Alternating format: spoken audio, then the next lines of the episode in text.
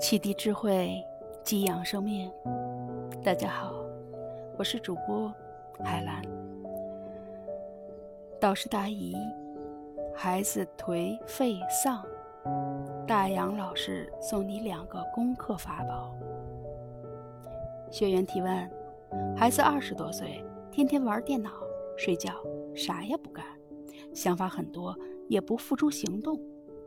即使干了，也是三分钟热度，没有目标，没有方向，浑浑噩噩。我该怎么帮助他增强内心的力量呢？导师答疑：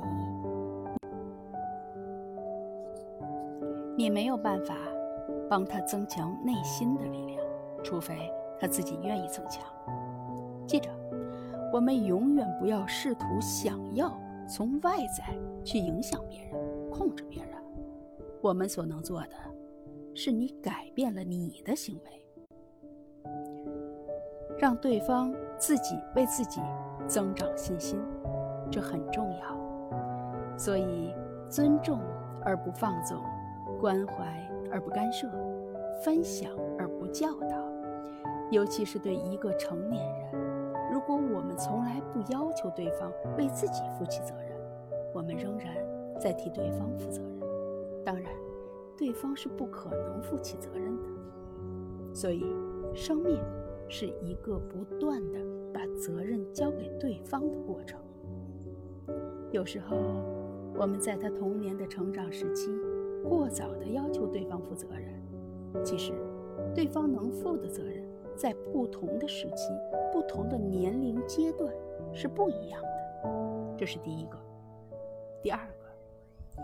如果对方到了需要负责任的年龄，我们不让他负责任，仍然替他负责任，那对方就越来越不会负责任。所以，尊重而不放纵，关怀而不干涉，分享而不教导，怎么样去把握这个度和平衡？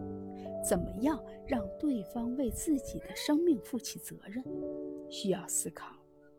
很多时候，我都说，带着察觉，让自己爱的人安全的受苦，这也是对他的爱。上过完刑之后，不代表我们就可以更加的放纵对方，不代表我们就要完全的把对方背起来、保护起来、呵护起来。管理学上有一个基本原理：大多数人都是懒惰的。大部分的人的努力是不得已的，主动、积极、努力向上，不是一般人能做到的。普普通通的人，大部分都是有懒惰的情绪，都会在痛苦和快乐之间选择趋乐避苦。那怎么办呢？如果对方想得到他的欢乐，他要付出自己的努力，他要负起自己的责任。如果对方没有付出自己的努力，没有负起他的责任，对方就要承受他的痛苦。当然，这个过程是分享不教导的，是关怀不干涉的，不是用暴力，也不是用冷漠让对方去负责任，而是带着平静，带着察觉。所以我经常讲，面对孩子。尤其是青春期的孩子，第一，得寸一定要坚持；第二，离近的时候我退。当对方在强大的情绪里，这个时候你要退一步，保持平静。第三，敌退的时候我进。只要对方有一点点开始为自己的生命负责任。我马上就往前进一步，所以游击战争非常适合在这种要担负责任的人与人之间互动。你没有办法一直退退退，你没有办法一直忍让忍让，你也没有办法一直进进进。所以很多时候，我们不能走在中庸之道上。如果你过度的要求、过度的压抑，让对方受伤了，对方就叛逆了，就走开了。如果你过度的放纵，对方就会得寸进尺。所以，带着察觉，协助对方为自己的生命负起责任，而不是我们替对方负他该负的责任。这一点很重要。当然，我说的得寸进尺，是带着差距，是在界限上的斗争，不超越对方的底线。一定要清楚，是在界限上的斗争。如果你得寸进尺，打破了对方的底线，触发了那个界限，那对方是受伤的。对方受伤，你就会有抱怨，因为对方会反扑。所以。第一，斗争一定是在界限上的；第二，一定不要超越对方的底线，这两点非常重要。